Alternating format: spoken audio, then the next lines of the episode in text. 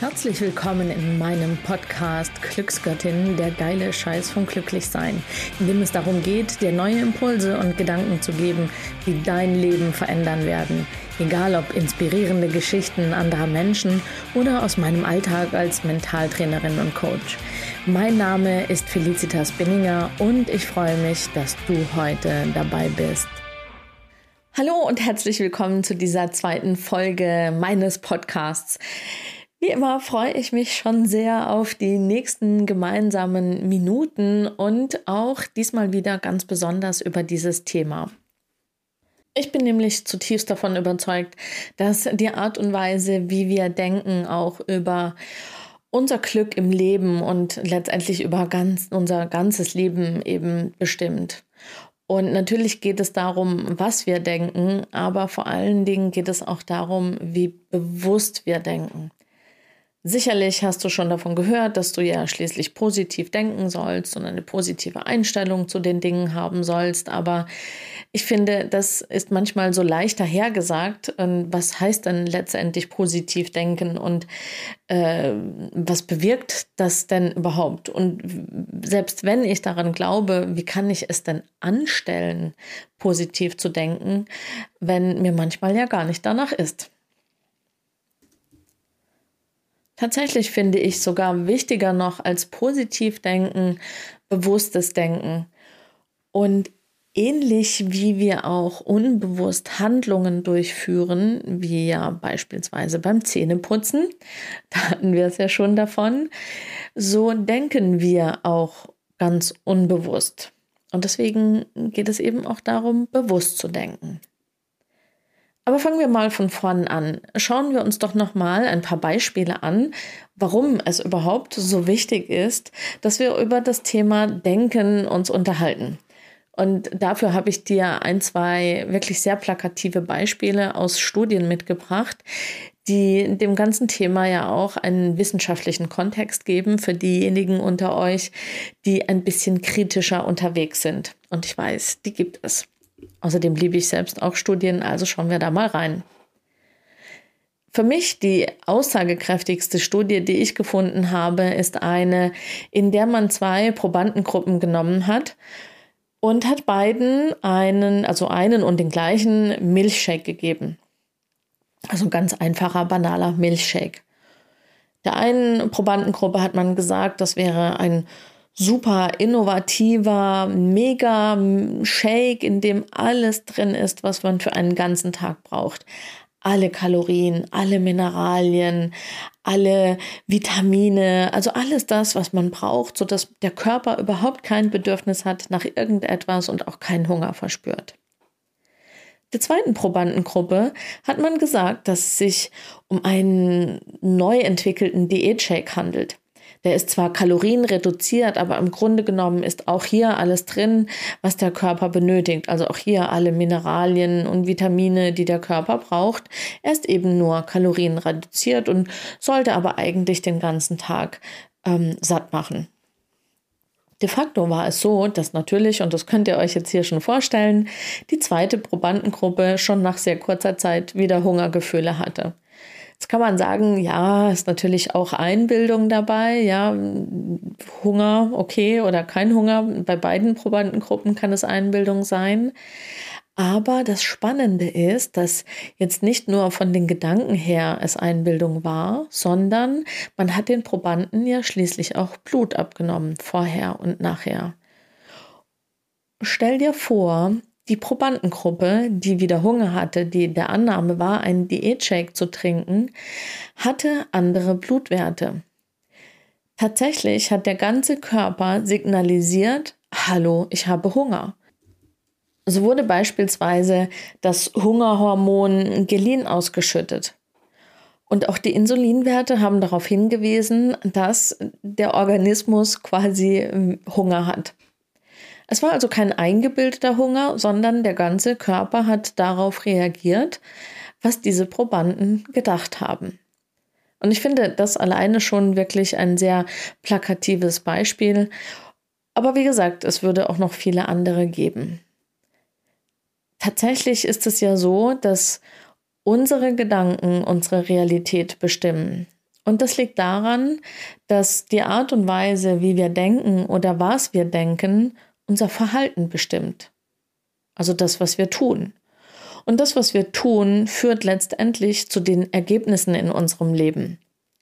Und die Ergebnisse in unserem Leben speichern wir ab als Erfahrungen, sodass das Gehirn das nächste Mal, wenn Gedanken gedacht werden, auf diese Erfahrungen zurückgreift und dieser Kreislauf beginnt von vorn. Das heißt, wir denken wieder und von dem Denken kommen das Verhalten, die Ergebnisse, die Erfahrungen.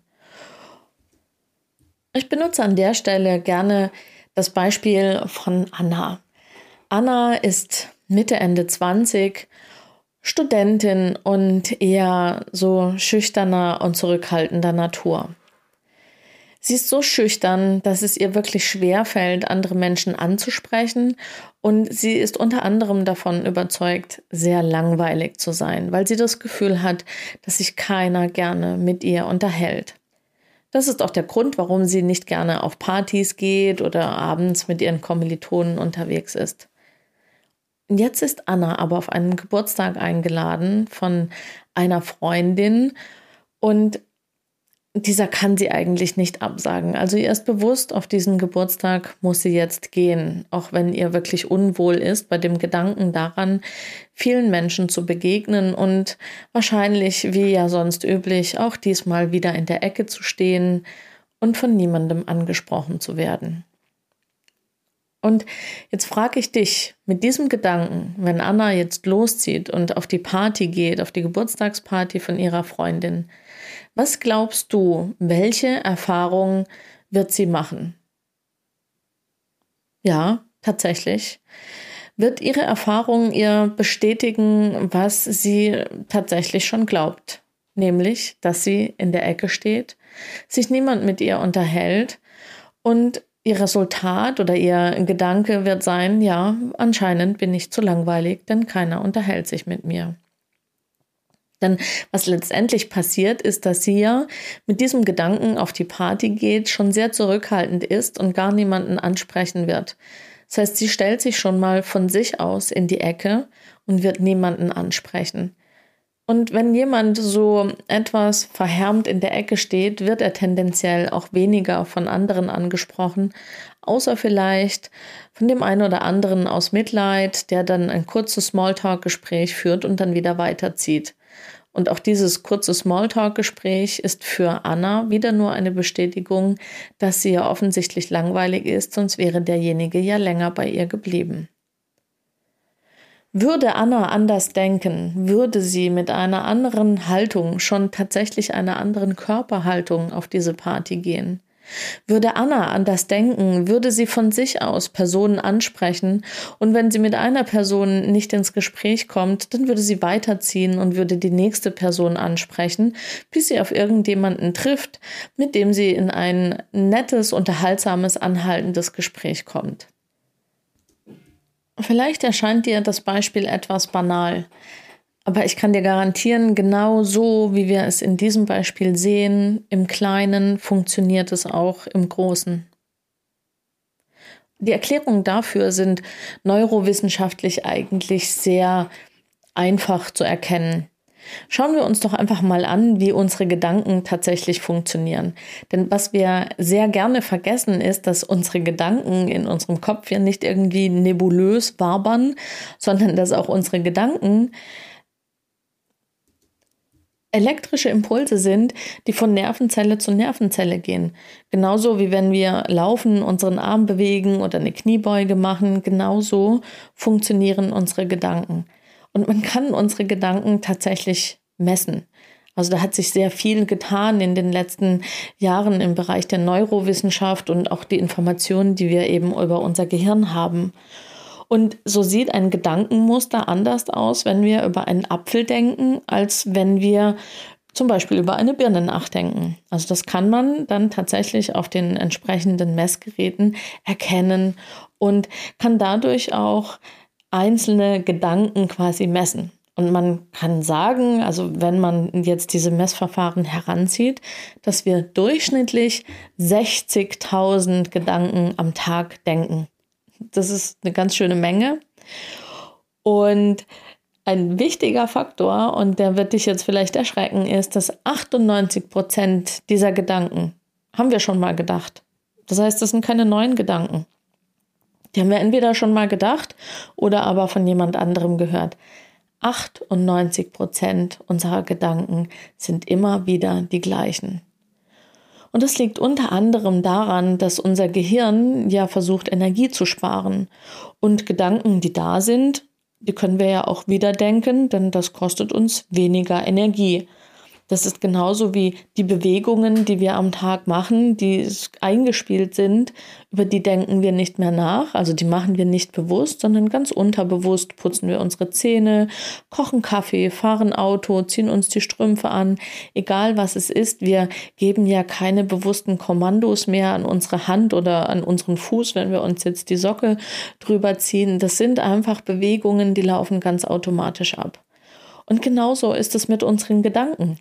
Unsere Gedanken laufen ganz automatisch ab und deswegen sind 98 Prozent unserer Gedanken keine neuen Gedanken.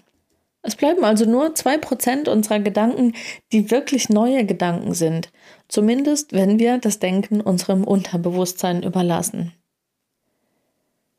Durchschnittlich sind 72 Prozent unserer Gedanken flüchtige und unbedeutende Gedanken, die also nicht wirklich eine Rolle spielen. 25 Prozent unserer Gedanken sind schädliche Gedanken. Also da geht es dann um Neid, Lästern, wenn wir über andere sprechen.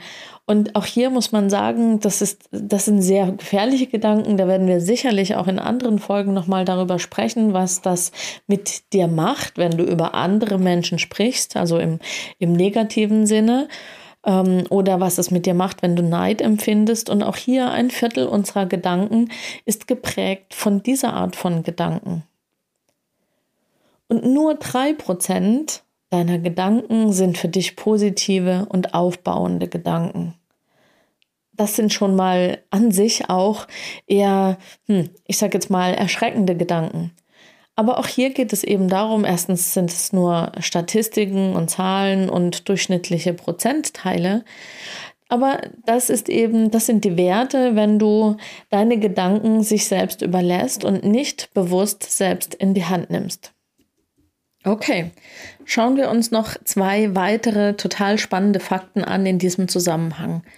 Erstmal etwas, was an sich auch nichts Neues ist, aber du vielleicht noch nicht bewusst darüber nachgedacht hast. Kleines Wortspiel. Ähm, Dein Gehirn ist ja quasi wie ein Computer, der alles aufzeichnet, was du bisher in deinem Leben passiert hast.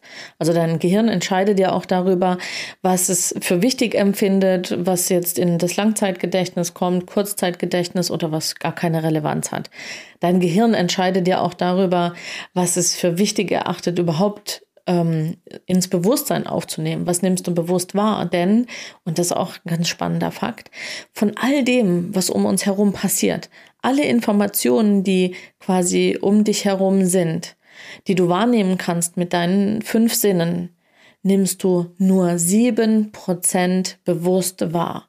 Also nur sieben Prozent von dem, was um dich herum passiert, nimmst du bewusst wahr. Ja, auch eine kleine Seitnot, wenn du mal eine Diskussion hast mit deinem Partner beispielsweise und ihr seid euch nicht einig, stell dir mal die Frage, wie hoch ist denn die Wahrscheinlichkeit, dass er oder sie die gleichen sieben Prozent wahrgenommen hat wie du? Aber gut, ähm, Zeitnot wieder geschlossen. Kommen wir zurück zum Punkt. Dein Gehirn ist also der Computer, der diese ganze Vergangenheit quasi äh, aufgenommen hat und gespeichert hat oder zumindest einen Teil davon. Und auf Basis dieser Werte und Informationen aus der Vergangenheit Prognosen stellt für die Zukunft. Und was bedeutet das jetzt letztendlich? Nämlich, dass deine Vergangenheit über deinen heutigen aktuellen Seinszustand bestimmt, zumindest solange du deine Gedanken dem Unterbewusstsein überlässt. Dazu kommt jetzt noch ein zweiter Fakt, nämlich dein Gehirn möchte immer Recht behalten. Wenn dein Gehirn also eine Prognose stellt, auf Basis von Informationen aus der Vergangenheit, dann möchte dein Gehirn Recht behalten. Und deswegen wird deine Wahrnehmung, dein Fokus so ausgelegt von deinem Gehirn, dass du auf die Dinge achten wirst, die deine Gedanken bestätigen. Kommen wir nochmal zurück zu Anna auf der Party. Egal, was Anna auf der Party passiert, wird ihr Gehirn dafür sorgen, dass sie Bestätigung dafür bekommt, langweilig zu sein selbst wenn sie Gespräche führt, wie beispielsweise, dass jemand ja doch auf sie zukommt, vielleicht aus Mitleid, aber egal, er kommt ja auf sie zu und vielleicht beendet diese Person das Gespräch, weil jemand anderes ruft oder ähm, weil diese Person ähm, sich was zu trinken holen möchte. Aber Anna wird es immer so interpretieren, als würde diese Person gehen, weil sie langweilig ist. Das heißt, egal was du glaubst, Du wirst immer recht behalten. Denn dein Gehirn wird dafür sorgen, dass egal was du glaubst, du wirst die Realität um dich herum so hindrehen und du wirst sie so wahrnehmen, dass das, was du glaubst, auch wirklich sich für dich bewahrheitet. Egal was du glaubst, du wirst immer recht behalten. Im Guten wie im Schlechten. Jetzt kommt noch etwas ganz perfides dazu. Die Neurowissenschaft hat vor gar nicht allzu langer Zeit erst festgestellt, dass dein Gehirn so sehr Recht behalten möchte, dass selbst wenn eine gestellte Prognose nicht eintritt, verändert das Gehirn einfach deine Erinnerungen. Mit dieser Information kommen wir zu dem Punkt, was du tun kannst, um dein Denken nicht dem Unterbewusstsein zu überlassen. An allererster Stelle möchte ich dich einladen, die Verantwortung für deine mentale Haltung und für deine Gedanken zu übernehmen. Das ist schon mal der allererste und wichtigste Schritt. Nämlich das Bewusstsein zu haben, dass du sehr wohl Einfluss hast auf das, was du denkst. Und wenn du nicht zufrieden bist mit den Ergebnissen in deinem Leben, dass du anfängst, über die Gedanken in deinem Leben nachzudenken und sie vor allen Dingen in Frage zu stellen. Denn da sind wir am zweiten Schritt. Glaube nichts, was du denkst. Stelle alle deine Gedanken in Frage. Wir sind in unserer Gesellschaft sehr darauf konditioniert, nachzudenken und das Denken, im Denken liegt tatsächlich die Weisheit. Aber tatsächlich ist das nicht unbedingt so. Das heißt, stelle deine eigenen Gedanken in Frage und übernehme sie nicht unbewusst. Stelle auch deine Bewertungen in Frage. Wenn du eine Situation hast, die in deinen Gedanken zu einer gewissen Bewertung führt, dann stelle auch diese in Frage. Dann der nächste, dritte wichtige Schritt. Denke bewusst und aktiv neue Gedanken. Okay, wie macht man das? Also neue Gedanken kannst du denken, indem du dich von anderen Menschen als bisher neu inspirieren lässt. Idealerweise von Menschen, die vielleicht etwas haben, was du nicht hast, wo du sagst, okay, da, da möchtest du auch hin. Denn offensichtlich haben die Menschen etwas, bei dem sie anders denken als du. Also schau dir an, was sie zu sagen haben. Schau dir an, was sie denken. Also lass dich von anderen Menschen inspirieren und dazu kannst du unter Umständen auch deine digitale ähm, Blase verlassen. Denn wir haben ja, wenn wir auf Social Media unterwegs sind, werden uns ja immer wieder die gleichen Dinge angezeigt. Und wenn wir in einem gewissen Gedankentrott drin sind, bekommen wir auch die gleichen Dinge wieder angezeigt. Das heißt, überlege dir, wer sind Menschen, die dich inspirieren könnten. Schau dir neue Inhalte an, schau dir neue Gedanken an, führe auch kontroverse Gespräche. Wir gehen gerne Gesprächen aus dem Weg, indem wir Gesprächspartner haben, die anders denken als wir, weil wir dieses Harmoniebedürfnis in uns tragen und weil uns Diskussionen manchmal zu schwer sind. Es geht gar nicht darum, die andere Person zu überzeugen oder dass wir uns überzeugen lassen, sondern es geht darum, offen in ein Gespräch zu gehen und uns anzuhören, wirklich mit einer Neugierde Fragen zu stellen und uns anhören, wie kommt diese Person dazu, eben anders zu denken. Und da offen zu sein für eben andere Gedanken. Auch wenn du diese nicht übernimmst, stoßen sie bei dir wiederum neue Gedanken an. Ein vierter Schritt, den du machen kannst, ist, indem du einfach deine eigenen Routinen durchbrichst und deinen Geist für neue Dinge öffnest. Das heißt, mache neue, mache die Dinge anders, die du tagtäglich tust. Das fördert insgesamt die Neuroplastizität in deinem Gehirn. Oder du machst Dinge, die du überhaupt noch nicht getan hast. Das gehört zur gleichen Kategorie. Letztendlich, last but not least, kannst du natürlich diesen Kreislauf auch auf einer anderen Ebene durchbrechen. Wir haben ja gesagt, äh, eine Situation führt zu einem Gedanken, ein Gedanke zu einem Verhalten, das Verhalten zu einem Ergebnis und so hast du eben diesen Kreislauf, in dem du wieder deinem Gedanken einfach anders handelst. Also wenn du sagst, jetzt nochmal beim Beispiel von Anna bleibend, die zwar diesen Gedanken in sich trägt, langweilig und uninteressant zu sein, die sich aber diesmal entscheidet, bewusst anders zu handeln und zu sagen, egal was ich glaube, hier kennt mich sowieso niemand, ich spreche jetzt auf dieser Party einfach mal willkürlich drei Menschen an und führe mit diesen Menschen einfach zehn Minuten ein Gespräch und dann schaue ich mal, was passiert. Und da sie das noch nie gemacht hat, wird sie definitiv zu neuen Ergebnissen kommen. Es muss nicht unbedingt gleich das gewünschte Ergebnis sein, das sie sich eigentlich am meisten ersehnt, aber es wird auf jeden Fall ein neues Ergebnis sein und ein neues Ergebnis führt zu neuen Gedanken. In diesem Sinne hoffe ich, dass ich dich ein wenig inspiriert habe, mal über deine Gedanken zu reflektieren. Schau doch mal, wo in deinem Leben du Ergebnisse hast, mit denen du nicht zufrieden bist und wie du über diese Dinge denkst. Vielleicht hast du auch schon eine Vorstellung dessen, wie du lieber denken möchtest. Vielleicht kannst du bewusst in dich gehen, was diese ganzen Dinge mit dir machen und dir überlegen, wie du lernen könntest, in diesem Zusammenhang andere Gedanken zu denken. Ich bin gespannt, ob du mir etwas zu berichten hast. Ich freue mich auf jede Art von Austausch und freue mich schon auf nächste Woche. Bis dann, alles Gute, wir hören uns. Tschüss.